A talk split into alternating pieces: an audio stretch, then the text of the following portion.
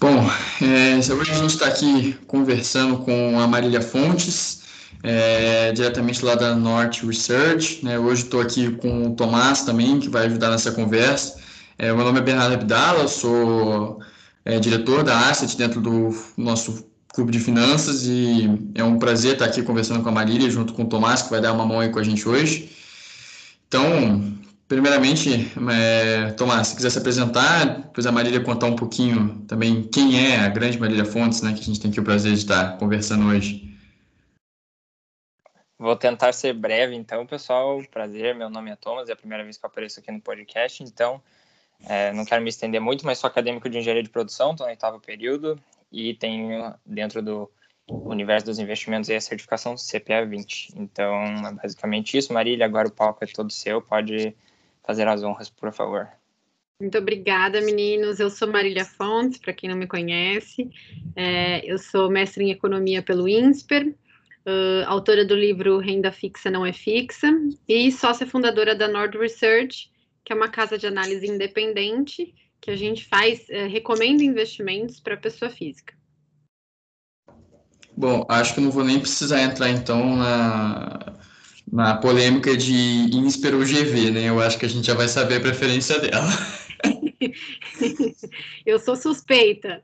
É, então. a gente aqui em Curitiba também sempre tem a, a, as nossas rixas internas, mas obviamente a PUC a PUC está na, na, vanguarda, né? É, então, Marília, assim, a gente, eu, como eu disse, né, eu acompanho a, a Nord faz um tempo, né, o, o próprio Thomas disse que é assinante, a gente queria muito saber é, um pouco da história, né, dessa casa de análise que ela é uma das mais famosas do Brasil, também uma das mais competentes, assim, que nós temos aqui nessa nossa no Brasil. Então a gente queria saber um pouco assim da, do trajeto, da continuidade, do, do, do como está se procedendo tudo isso. Legal. Bom, a nossa história é, vem basicamente da Empíricos, né? Todos, nós, todos os fundadores éramos da Empíricos.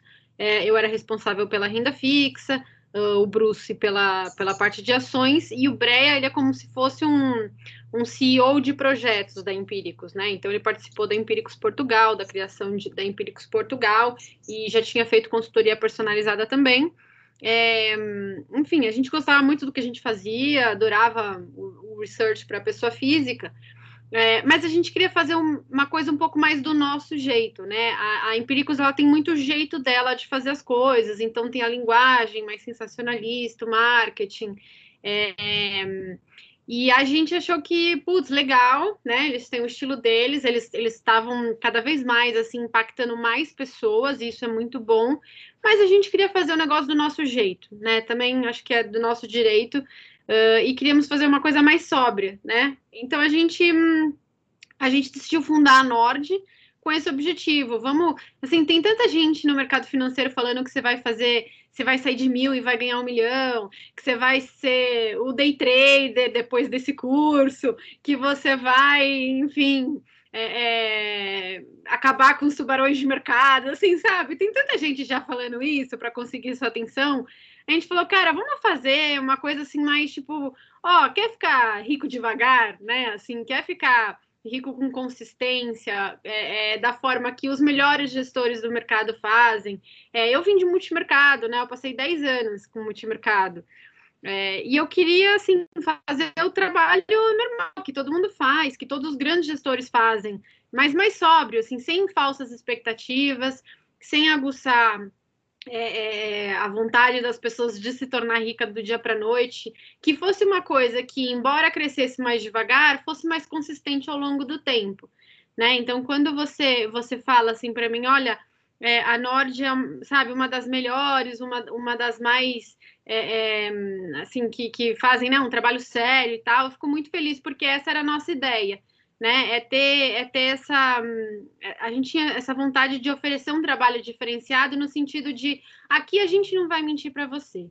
Sabe, a gente vai te falar o que é possível fazer. Não adianta você chegar aqui com expectativas desalinhadas, não vai rolar, né? Ou é muito difícil de rolar. Então a gente vai tentar fazer o melhor que a gente pode, com uma equipe super de qualidade.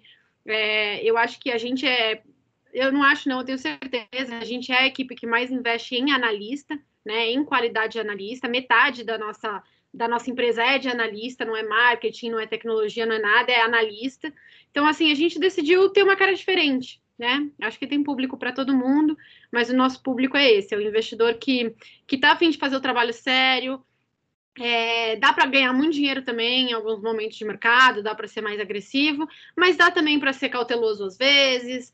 É, enfim, vamos trabalhar dentro da expectativa do que é possível, né? Então, acho que, que essa, essa foi a nossa vontade aí na Norte.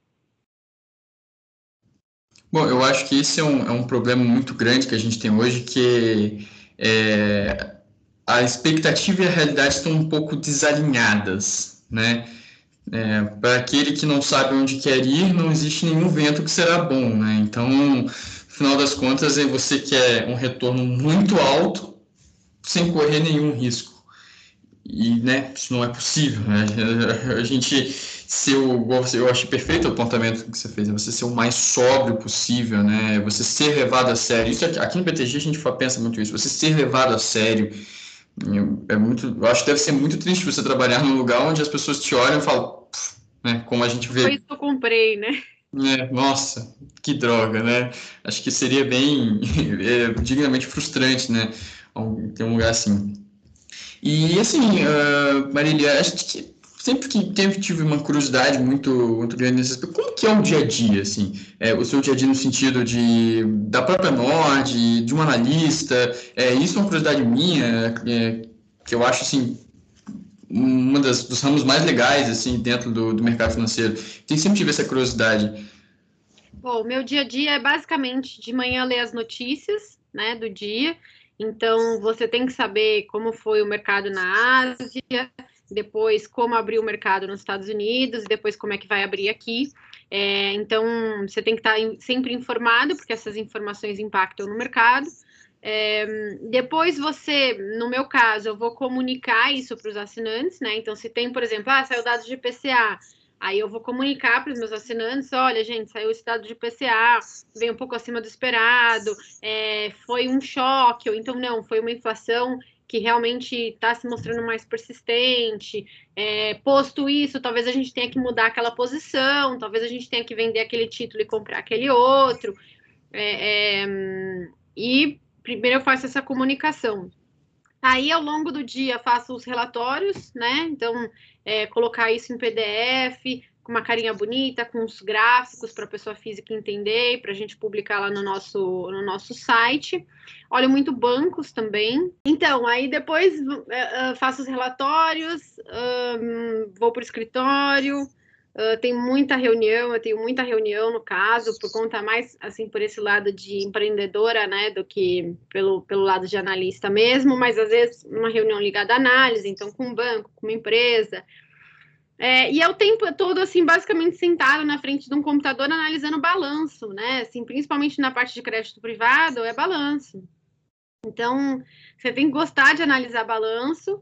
No meu caso, você tem que gostar de falar com as pessoas, né? Porque você, uma vez que você teve um insight, digamos, você olhou o balanço de um banco, sei lá, e você acha que não é bom é, você vai comunicar isso para as pessoas. Então, você tem que ter uma didática, você tem que ter paciência. Quando você comunicar, vão surgir perguntas, e aí você tem que ter toda a paciência de, de hum, explicar para todo mundo, enfim, todas as dúvidas que tiverem. E é isso, e assim, é, basicamente eu olho o mercado, e faço os relatórios e comunico isso para os assinantes e é um loop infinito que eu faço isso todo dia. É, mas assim, tanto acho que tanto para mim quanto para os meninos de ações, né? É, assim, metade do dia fica olhando um balanço. Bom, é, acredito que é, é, essa rotina, igual você disse, né, lidar com pessoas faz parte, né? E, e a gente sabe que as pessoas são diferentes, né? E têm diferentes perfis. É, então, como eu disse, né, eu estou no seu site do BTG hoje, então, assim, também não sei como é lidar com pessoas, né, e é muito, é, é, é, é tem seu, não, não, sei, mas assim, eu, te, eu gosto muito de lidar com pessoas, eu acho que é uma, uma parte muito legal e é muito gratificante quando você vê o resultado, né, eu acho que deve ser muito legal quando você vê, pô, analisei esse balanço, identifiquei isso e que acredito que vai acontecer tal e acontece, né, então, deve ser bem gratificante. Realmente, assim, pra, eu acho que para quem gosta de fazer um trabalho diferenciado, é, você nem pensa tanto se vai dar certo ou errado no final, né? Mas assim, você nem consegue fazer de outro jeito. Você tem que ir lá e esmiuçar o balanço e, e, e, tentar achar um insight que, que faz sentido para você e tal. E, e eu acho que quando você comunica, quando você trabalha com paixão e você comunica as coisas que você faz, é, as pessoas percebem que tem paixão ali, sabe? Eu, é, as, não sei, as pessoas percebem no jeito que você fala, é, no jeito que você tenta explicar, no seu entusiasmo quando você fala, sabe? É, não, tipo, não, eu, não, eu não consigo, por exemplo, falar de renda fixa sem me empolgar, sem começar a mexer o braço, sem começar é, é, a ligar o cenário brasileiro com o internacional, não sei o que lá, assim, é uma paixão, sabe? Eu não consigo eu não consigo parar, sabe? tipo, eu chego em casa, eu quero entender como é que foram os dados, e analisar e, e, e ver os gráficos. É, e, e, eu acho que a pessoa física ela percebe suas paixões e ela admira suas paixões, né? É muito legal, por exemplo, quando você é, vai para um lugar e, e, você percebe que aquela pessoa que está te fornecendo algum serviço ou algum produto é apaixonada por aquilo. Eu lembro uma vez que eu fui numa loja de relógios, meu marido queria comprar um relógio, e a mulher da loja de relógios começou a falar assim dos relógios com uma paixão. Assim, eu fiquei com vontade de. Sabe quando assim, por cinco minutos você fala assim: caramba, queria ser essa pessoa? Porque essa pessoa torna aquele mundo dela tão interessante e tão apaixonante que você fala: caramba, relógio é muito legal, né? Tipo, assim, eu não sou uma pessoa que gosta de relógio, eu nunca me interessei por relógio, eu nem uso relógio, né? Assim, eu uso do celular. Mas assim, eu saí daquela loja pensando, caramba, que universo super legal. Porque a pessoa falava com uma paixão e, e assim, e te, e te colocava lá naquele meio, entendeu? Parecia que você estava lá vendo de fora tudo que estava acontecendo. Então, eu acho que a pessoa física, ela, ela, ela responde muito a isso, a um trabalho apaixonado, a um trabalho bem feito. É, ela entende que você não vai acertar sempre, né? Então, ela não fica tipo, ah, não sei o quê. Bom, algumas pessoas ficam, né, colocando o dedo, ah, você errou aquela vez, você errou, você errou. É, mas eu acho que, assim, elas entendem, elas entendem muito a paixão e, e, é legal isso, né? Quando alguém vira para você e fala assim: caramba, eu sinto que você é apaixonada pelo que você faz. E eu sinto isso também, que eu sou apaixonada pelo que eu faço. Então é muito legal, tipo, você ver alguém falando sobre o seu trabalho. E aí tem um ponto legal também que eu acho que dá para citar, porque muitas vezes alguém que quer, que está pensando em seguir a carreira de analista, né, é geralmente um cara mais técnico, é um cara que provavelmente não vai mais para área comercial mas você vê que o analista também precisa ter esse, esse quê de comunicação, de saber se comunicar, de saber se expressar. Então, não só de ser o cara que fica sentado atrás do computador analisando um monte de gráfico, analisando um monte de cenários, prevendo um monte de coisa. Então, isso prova que a, a profissão de analista, hoje em dia, ainda mais, né, é muito mais completa do que ela parece. Então, isso é muito legal. Olha, eu não sei. Vou te falar o seguinte é, lá na Nord a gente tem muito analista, né? Realmente são uhum. muitos analistas. E cada um tem um perfil diferente. Então, assim, eu adoro responder os clientes, eu adoro me comunicar, eu adoro falar com as pessoas. Mas tem analista lá que não gosta. Tem analista que, se tiver que responder os clientes, ele vai ser meio grosseiro, entendeu? Porque ele não gosta daquilo. Então, eu acho que, assim, você, como, como técnico de, do time, digamos assim, você tem duas você tem duas possibilidades. Ou você pega aquele, aquele atacante, sei lá, e, e, e você coloca ele lá na frente, né, para fazer o gol. Ou você coloca ele na zaga, ele não vai gostar e ele sai, ou então você demite, entendeu? É, é, o que eu quero dizer é o seguinte: tem vários tipos de pessoas, tem vários tipos de perfis, né? E cada tipo serve para um propósito. Então, assim, se você é um analista que gosta de sentar, crack the numbers, é super técnico e não gosta de conversar com ninguém, legal, tranquilo. Agora, você não pode ser chefe de produto de uma área de research para pessoa física, porque daí não vai dar certo, né?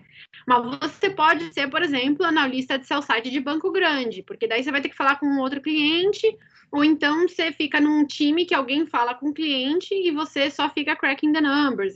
Assim, Pode ser, é só você só tem que ser meio que honesto com você mesmo, sabe? O que que eu gosto de fazer? O que que daqui eu gosto de fazer?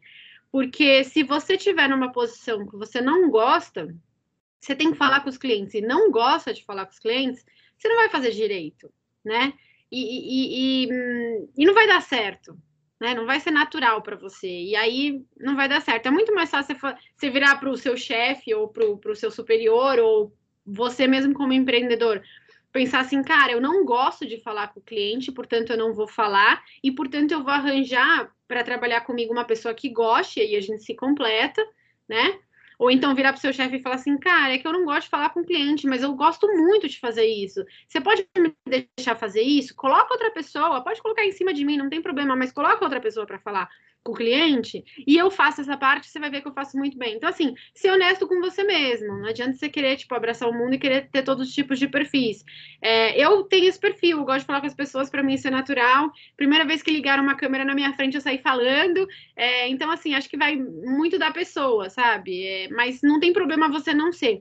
Agora, eu acho que, né, assim, habilidade de se comunicar todo mundo tem que ter um pouco, né? Até para você até, até para você ter a, a, a, coragem, sei lá, a autenticidade de se comunicar com o seu chefe ou de se comunicar, sei lá, com o seu superior, com seus colegas, né? Um pouco você vai ter que se comunicar, você vai ter que passar é, é uma história, um case aí de uma empresa, enfim, para outra pessoa. Então, um pouco você vai ter que se comunicar.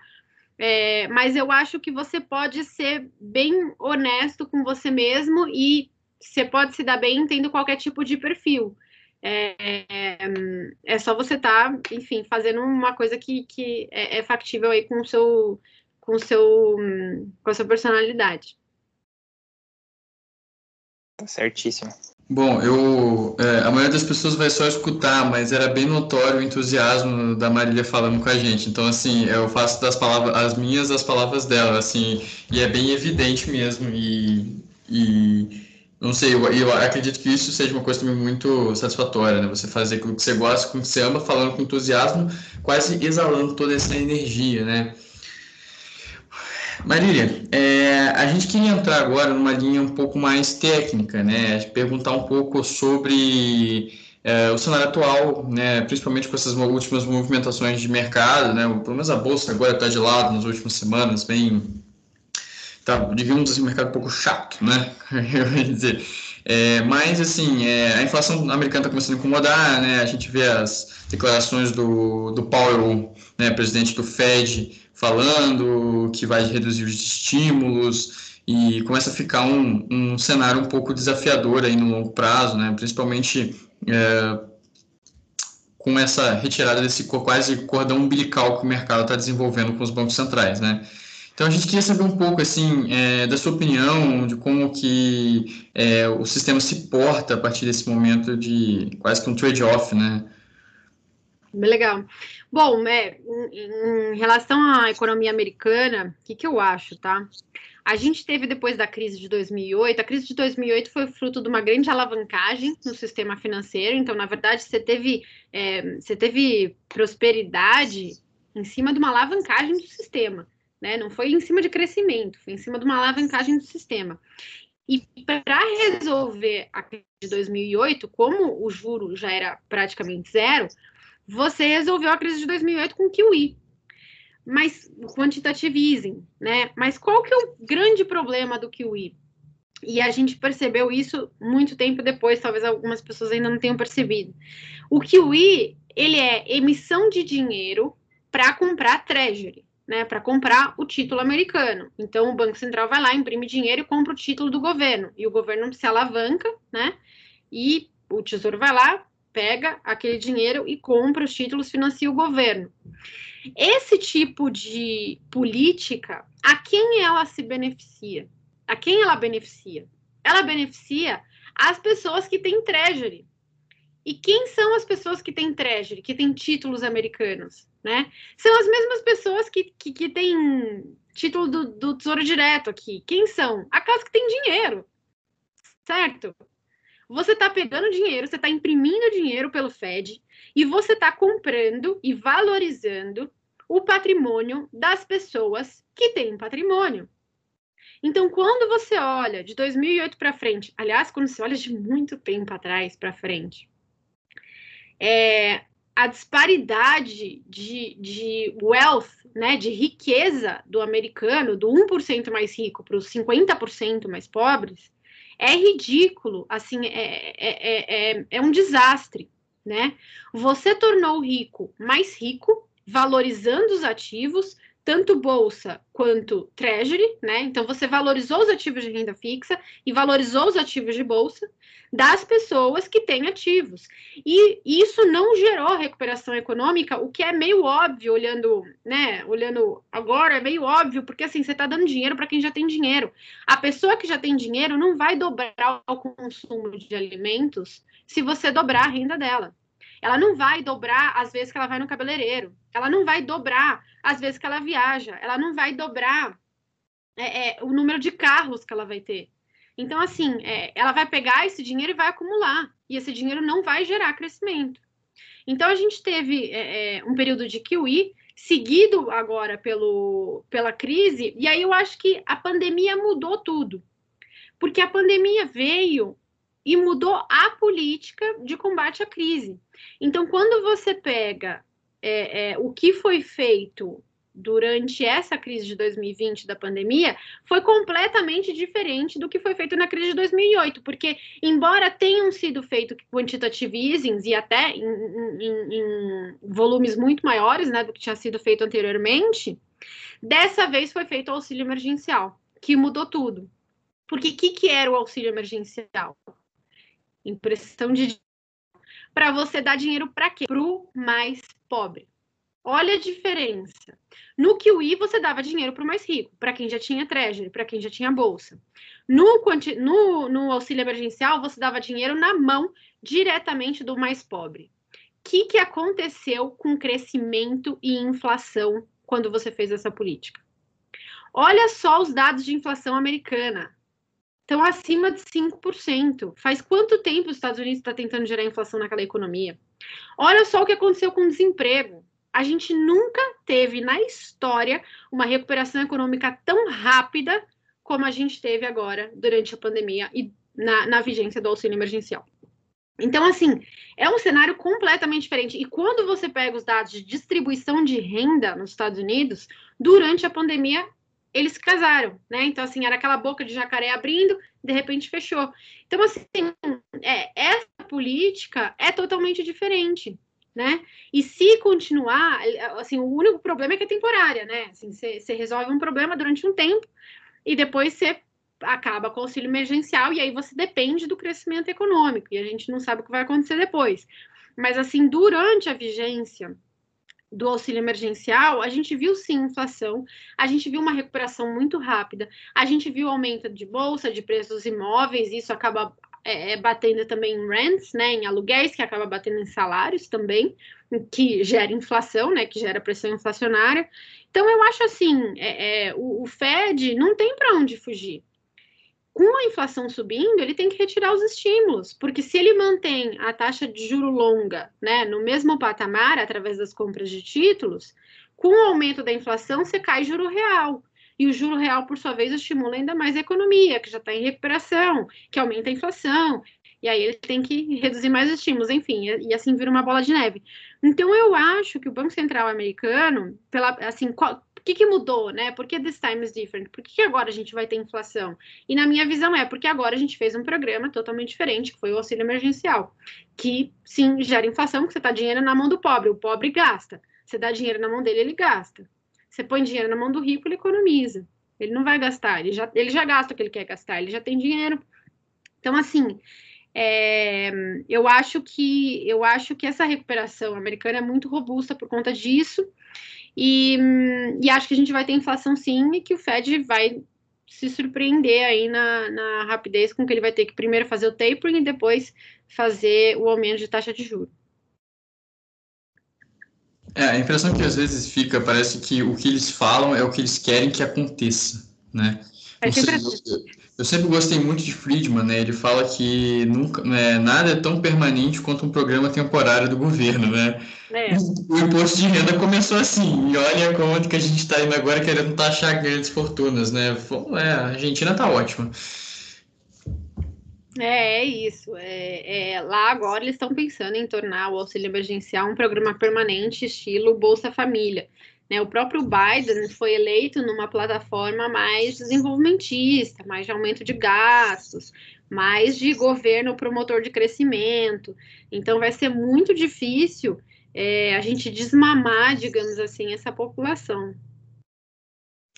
É, o Sol eu falava uma coisa interessante, né? Que a primeira preocupação de um político é ser eleito, a segunda preocupação é ser reeleito e a terceira eu não faço a mínima ideia qual seja. Então, assim, é bem complicado essa relação é, entre Estado e mercado e, né, afinal dos contos, o bem-estar do, dos indivíduos, né? É, com certeza. Mas é isso. E eu também tenho uma pergunta, Marília, talvez para o pessoal que tá, vai escutar depois, talvez seja pertinente. Como é que você acha que a inflação americana pode afetar a inflação no Brasil? Se tem alguma correlação ou não, diga a tua opinião, e, e como que a gente poderia se proteger perante um aumento de inflação agora nos próximos tempos? Boa. É, eu acho que, assim, tem duas formas que a inflação americana impacta aqui, né? Primeiro, via, sei lá, recuperação econômica, aumento de preço de commodities, né? Então, aumento de preço de commodities aumenta para a gente também. Então, alimentos, é, petróleo, minério de ferro, que bate aqui nos nossos índices de construção. É, e segundo, através do próprio aumento de taxa de juro. É, a nossa taxa de juro, ela é basicamente, a nossa taxa de juro longa, né, não a curta, ela é basicamente prêmio de risco, né, livre de risco, que é a Treasury, taxa de juro americana, e mais um spread de crédito, né, que digamos que é o nosso CDX, é, é o nosso risco Brasil. Então, a gente paga o que o americano paga e mais um risco por a gente ser brasileiro, por a gente ter todos os riscos que a gente tem. Então, se a taxa livre de risco, né, americana sobe, a nossa taxa de juros sobe também. Então é, automático, né? Todo dia que a Treasury sobe, a nossa taxa de juros fica uou, uou, e vai subindo. É, então, assim, é, se você pensar que a Treasury pode ir de 1,30, grosso modo, que ela está agora, para 2,60, né? Dobrar, isso teria um impacto muito grande na nossa taxa de juros longa também. É, seria, assim, no mínimo, mais 200, 300 bases a mais na nossa taxa de juro longa. Então, isso é uma coisa que, que impacta bastante, né? Pro, impacta bastante aí para o investidor, é, para o próprio financiamento do país, é, é, é, negativo no sentido de aumenta muito é, é a taxa de juro de longo prazo no Brasil. Não, show de bola, hein? com certeza. E agora, ainda mais com, a, com os dados de inflação subindo, você vou emendar outra pergunta aí já nessa questão de inflação, mais ligada aos investimentos, né, propriamente dito. É uma pergunta super genérica, você deve escutar essa pergunta todo santo dia, mas mesmo assim eu vou fazer porque o pessoal provavelmente deve estar pensando também. É hora de aumentar renda fixa com juros subindo ou mantém as posições que a gente já está atualmente? Como é que você vê essa distribuição da carteira com esse aumento de juros agora? Boa. Então, o que, que eu acho, tá? É, esse aumento de juro no Brasil vai mudar muita coisa, né? Você vê, na crise, por exemplo, de 2020, a gente tinha uma Selic indo para 2% ao ano, não te pagava nem inflação. É, e, e isso fez com que o número bizarro de pessoas físicas que nunca tinha ido para a bolsa fossem para a bolsa. Então, quantas pessoas vocês não ouviram falar, né? Que ah, pô, minha renda fixa não rende nada, agora eu vou para a bolsa né? E começaram a se aventurar nesse mundo da bolsa, às vezes até é, com, com baixo conhecimento, né? Agora, com a Selic indo para 8, isso vai mudar. Então, em 2020, aquela volta agressiva da Bolsa Brasileira não era condizente com os fundamentos, porque a nossa recuperação econômica é frágil. O nosso desemprego, seu PNAD hoje, está com 14% né? É um, é um, é um dos topos históricos. É, a nossa recuperação é frágil, a gente é uma, uma economia com baixa produtividade. É, o, nosso único benefício agora é, é, o preço das commodities está alto, porque a gente tem eleição ainda o ano que vem, nosso fiscal está ruim. Então, assim, é, Por que, que a gente melhorou tanto, né? Por que, que nossa bolsa melhorou tanto? Porque a gente teve um volume gigantesco de pessoas físicas indo para a bolsa, né? E saindo da renda fixa, fundos em geral saindo da renda fixa indo para a bolsa. Agora, com a Selic voltando, isso volta também.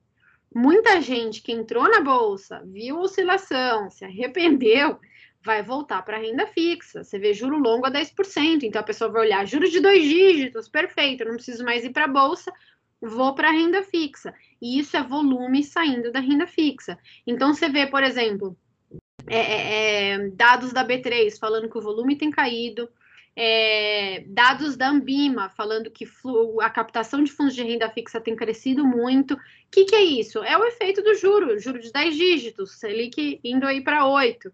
É, é esse efeito. Ou seja, você que investiu na bolsa em 2020, que entrou na baixa e viu a bolsa se recuperar pra caramba, você que está se achando assim o trader universal dos mundos dos traders, o rei das sardinhas.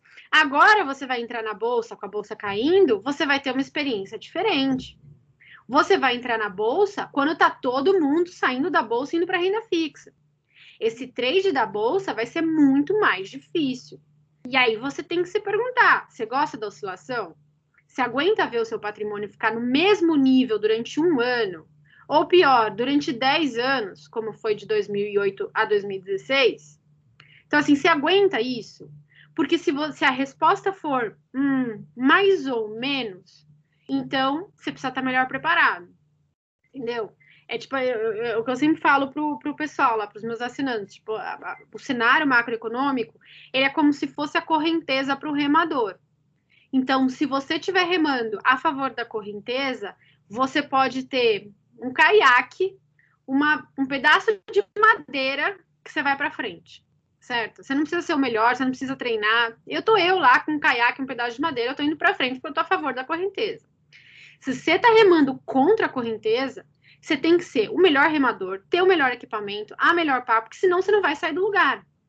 Então agora o cenário macroeconômico está contra, o fluxo está indo contra a bolsa, está voltando para a renda fixa. E, e, o cenário macroeconômico é ruim, eleições ano que vem com, com possível flexibilização do teto de gastos. A discussão da campanha vai ser flexibilização do teto de gastos. Olha que discussão horrível, pensando assim, em termos de país, em termos de macroeconomia. E você está entrando na bolsa, que é um investimento de longuíssimo prazo. Ou então no juro longo brasileiro, né? Você está financiando o país é, é, à beira dos Estados Unidos começarem a subir a taxa de juro deles, com uma inflação é, é, surpreendendo positivamente, e aí você quer se travar para o longuíssimo prazo. Por quê? Né? Então, assim, vai ser mais complicado. Vai ser mais complicado. Você tem que estar melhor preparado. Você tem que é, entender melhor sobre os seus investimentos. Você tem que é, um, fazer a lição de casa, entender como funcionam as ações. Eu brinco lá na Norte que a gente tem que fazer o detox das pessoas físicas, né?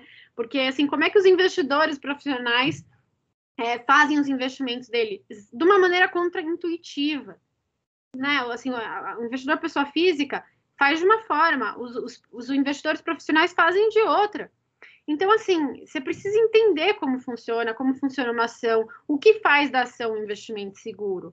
Porque se você não estiver bem preparado, se você não for o melhor remador, se você não tiver o melhor equipamento, você vai para trás né? E aí é muito complicado. Então, eu acho que agora é uma boa hora para o investidor iniciante ficar com aquela pulga atrás da orelha. Poxa, será que o cenário macroeconômico não me favoreceu muito esses últimos anos?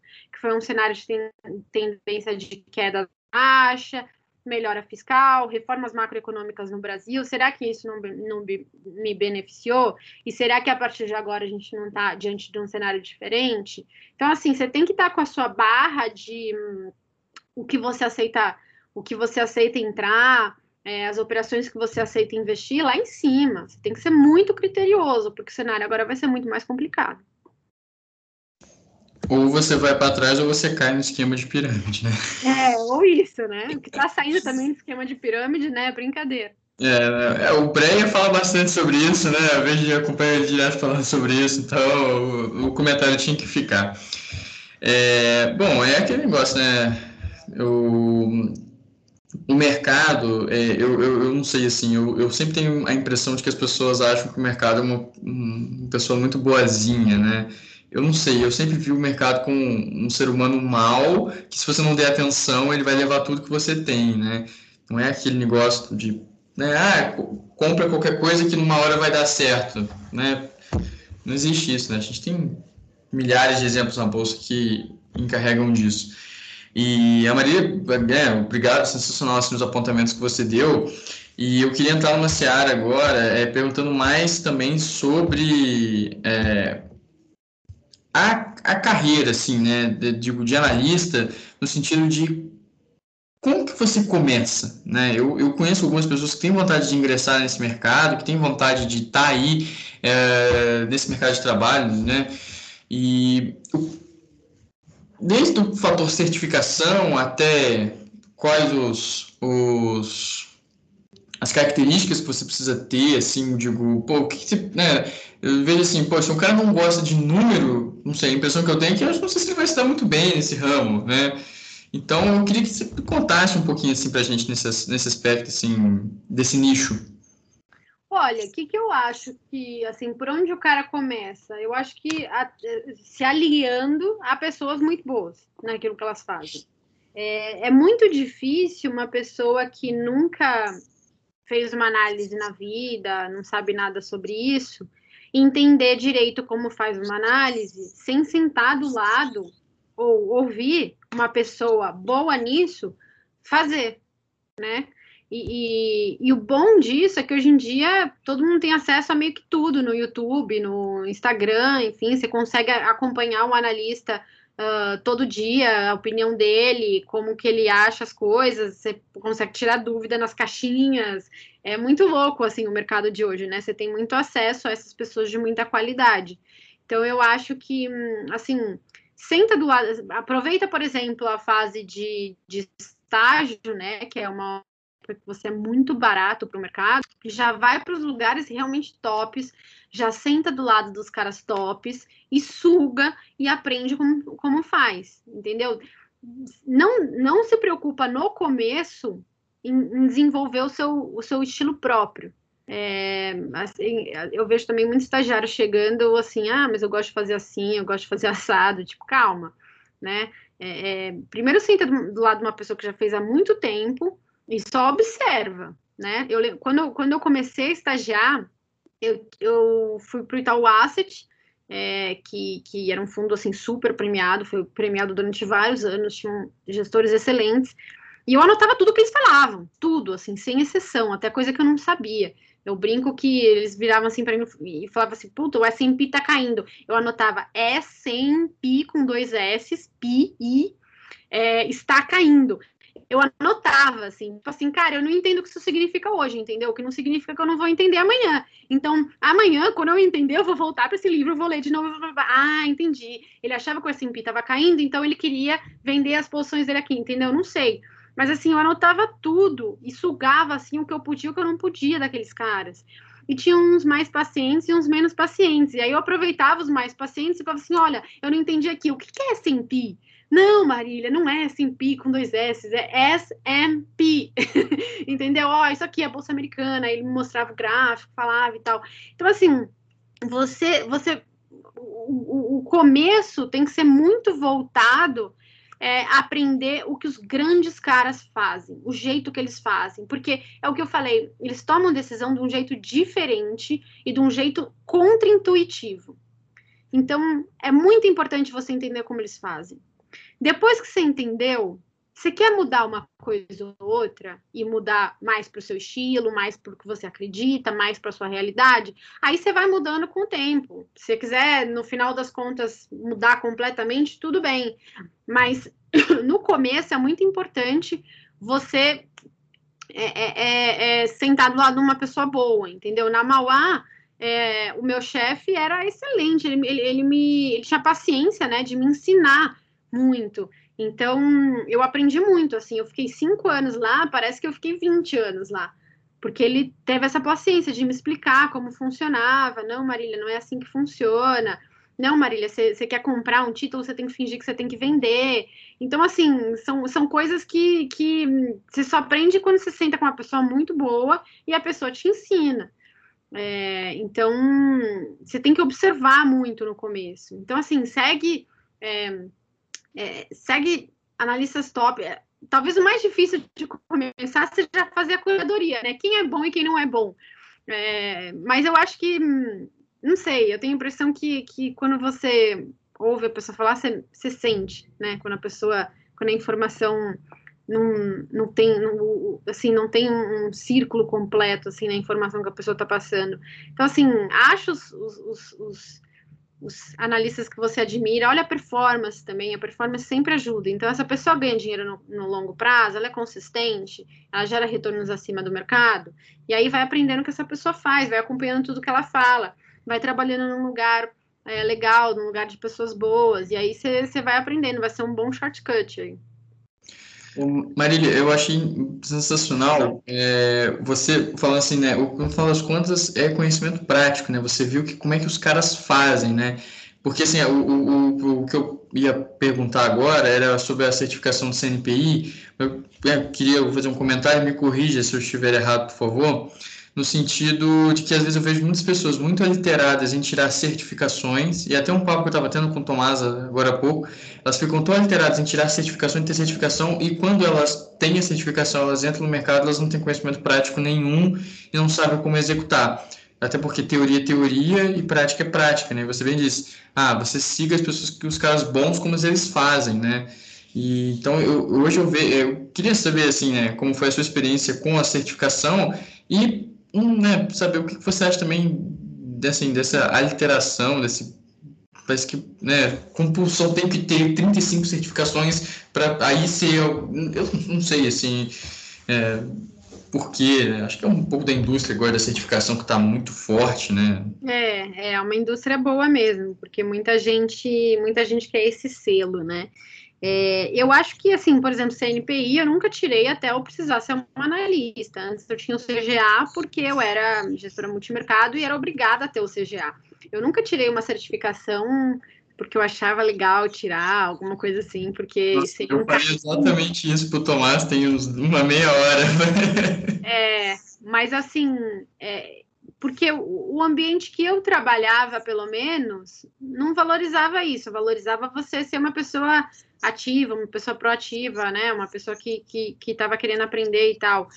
É, mas eu acho que tem lugares que valorizam isso, então acho que depende muito de caso a caso, né? É, por exemplo, você quer ser analista, se você tirar um CPA 20, não faz a menor diferença. Se você tirar até um CNPI, tipo, ok, você não está fazendo mais do que a sua obrigação. Se você tirar um CFA, aí você conversa comigo, sabe aquela coisa? Aí significa sim que você estudou pra caramba durante três anos, se matou e fez como se fosse um mestrado. Aí eu valorizo você, tá? Mas assim, porque você tem CPA 20, porque você tem CGA, porque você tem é, é, é, é CNPI, são certificações que, assim, eu, eu, eu fico me perguntando se a pessoa que faz esse, esse é, as provas, né, trabalha no mercado mesmo. Porque, assim, eu lembro de, de tirar a certificação e ver uma pergunta sobre renda fixa, coisas do tipo, ah, eu acho que a, eu acho que a inflação está subindo, que, que título eu compro? E a resposta certa era IPCA+. E eu não concordava com aquilo, entendeu? E eu falava assim, não, pelo amor de Deus, não, depende. A resposta certa é depende. É, é, e, e, você tem que assinalar lá, porque, enfim, você tem que tirar o certificado. Então, acho que, enfim, é, Brasil tem muito isso, né? Você precisa de certificação, tem órgão regulador, que tem que ter mesmo, mas, enfim, é, eu acho que tirando o CFA, não tem nenhuma certificação assim que, que, que você tem e você fala assim, nossa, eu tenho, ó, eu tenho isso. Acho que é meio que você tem que sentar, você, você senta um dia, estuda pra caramba, passa e, tipo, depois aquilo lá é um não evento para você. Eu vou até falar então de uma experiência minha agora, um minutinho, porque eu comecei a estudar mercado financeiro como um todo ano passado. Então eu entrei no meio, no meio da turbulência, literalmente. Então, dessa história de que nem se falou lá no começo de day trade, de pirâmide, de um monte de coisa e um monte de informação e você não conhece ninguém e tal. Então, quando eu quando eu cheguei na Nord, principalmente, né, que vocês são os analistas que eu mais acompanho, por isso até que a gente convidou você hoje, porque a gente acredita muito no trabalho de vocês. Então, assim, é, é, é, é, diferente, sabe? O tom da conversa, inclusive, a gente, o pessoal que está escutando agora vai poder ver. É diferente o tom da conversa de quem está tentando te vender alguma coisa, de quem parece que pelo menos quer te ajudar de alguma forma. Então, é, eu, quando cheguei no meio, foi bem difícil e, e, é muito gratificante ver que aos poucos a cabeça vai abrindo e aos poucos você vai começando a reconhecer de fato o que, que o que, que é certo, o que, que não é certo, então... É o que é... funciona para você, né? Eu acho que, que o legal também é que vocês estão fazendo isso tão cedo, gente. É, eu, na minha época, eu não tinha ideia do que era investimento. Tem gente de liga de mercado financeiro e já investe desde a faculdade. Putz, eu não sabia nem o que era isso. Eu fui aprender quando eu sentei numa mesa de operação e falei, meu Deus, o que, que é isso aqui, né? Deixa eu aprender, deixa então, pô, vocês estão começando mais cedo, os juros compostos aí vão estar totalmente a favor de vocês. Se Deus quiser, vocês vão ter muita prosperidade, vai ser ótimo. É, o merc... Eu não sei, assim, é... vendendo um pouco do meu peixe, mas eu, como a Marília disse lá no começo, né, você fazer com paixão. Eu acho que eu sou até, eu, quando alguém me pergunta sobre mercado financeiro, eu fico até um pouco prolixo, porque eu quero dar um mestrado inteiro, tudo que eu sei, eu quero vomitar em cima da pessoa. E eu, eu sempre, né, eu comecei a investir um pouco mais novo, no, no ensino médio, e hum, eu lembro que, assim, ó, o meu racional para entrar dentro do mercado foi de que, assim, eu, eu sempre fui um cara, eu sempre gostei muito de dinheiro. Sempre gostei muito de dinheiro, assim, tanto de ter como de mexer. E uma, uma vez conversando com meu pai, a gente chegou num, numa recepção de que é, existem duas formas de você ficar realmente rico. Ou você tem uma grande ideia, o Buffett, o Buffett não, o, o Zuckerberg, né, o Bezos, eles tiveram grandes ideias, ou você compra um pedacinho da grande ideia. Uhum. Como que você compra um pedacinho da grande ideia? Bom, você pode tentar comprar uma ação, um título, né? Você vai se mudando como o Buffett fez, né? Ele comprou, por exemplo, pega, a gente pega hoje a maior parte da Berkshire Hathaway, Apple, né? A Apple é uma excelente ideia, fantástica marketing, inclusive, né? Estou falando com vocês aqui por um produto da Apple, né? o Tomás está com fone da Apple. Então, assim, a gente. É, esse foi muito um, um, um, racional de pô, como que eu posso me aproveitar disso? E, e o mercado, assim, ele é um. Eu, eu sou apaixonado, assim, eu digo mesmo. Eu gosto muito, muito, muito mesmo. Não can, nunca cansei de estudar e pretendo não cansar. Bom, tem mais alguma pergunta, Tomás? Acho que não, acho que a gente conseguiu passar por todos os pontos que a gente queria. Acho que agora, Marília, se quiser só fazer um, um jabatê, um jabá da Nord aí, para o pessoal, como é que eles te acham, como é que eles podem entrar em contato com, com o conteúdo de vocês e tudo mais. Legal. Bom, a gente está em todas as redes sociais, eu, Breia e Bruce. É, o Breia aí combatendo os, os, os piramideiros e, os, e os traders não tão não tão bons assim. É, Picaré Traders, que ele fala. Picaré né? Traders, isso mesmo. E, e, e eu também estou em todas as redes sociais falando sobre renda fixa e macroeconomia. É, e o legal, acho que para quem está começando, tem um curso gratuito na Nord sobre renda fixa, que eu fiz pessoalmente. É, e eu disponibilizo também gratuitamente o meu, o meu livro Renda Fixa Não É Fixa, que também acho que é bem legal para quem está começando, é uma linguagem bem didática e tal. É, essa parte a Nord fez mesmo para, assim, educação financeira, tipo, ah, não tenho dinheiro, mas quero aprender. Putz, vai lá nos cursos gratuitos, tem vários conteúdos gratuitos, a gente publica, inclusive, é, relatórios de empresas e tal. É, algumas empresas, né, a gente não abre todas as recomendações, mas algumas empresas no conteúdo gratuito. Então é só entrar no nosso site www.nordresearch.com.br e acess, é, criar um login e uma senha, e aí você vai ter acesso a todos os conteúdos gratuitos. E aí, com o meu curso de renda fixa, tem um curso de ações também, é, tem uns outros cursos lá também, enfim, tá bem legal. Então, putz, quero começar, não sei por onde, vai, vai pelo curso, lê meu livro, tá tudo gratuito, e aí depois a gente conversa. Bom, show de bola. Assim, eu queria primeiramente agradecer em nome do Clube de Finanças e é, de todos os alunos, de todos que vão escutar, sempre bater, bater esse papo sensacional com você, Maria, agradecer de verdade ter disposto um tempinho e, assim, aprendi demais, né? Espero que todos que estejam nos ouvindo também tenham aprendido. É, e, bom, estamos sempre abertos, né? Aí, a, a, quando precisarem, né? Temos aí a, nosso clube querendo crescer cada vez mais e poder conversar com pessoas tão sensacionais quanto, quanto você. Super obrigada, super obrigada pelo convite. Espero que eu tenha ajudado aí de alguma forma. E um abraço aí para todo mundo. Um abraço. Muito obrigado aí a todo mundo. Valeu, que, pessoal. Até.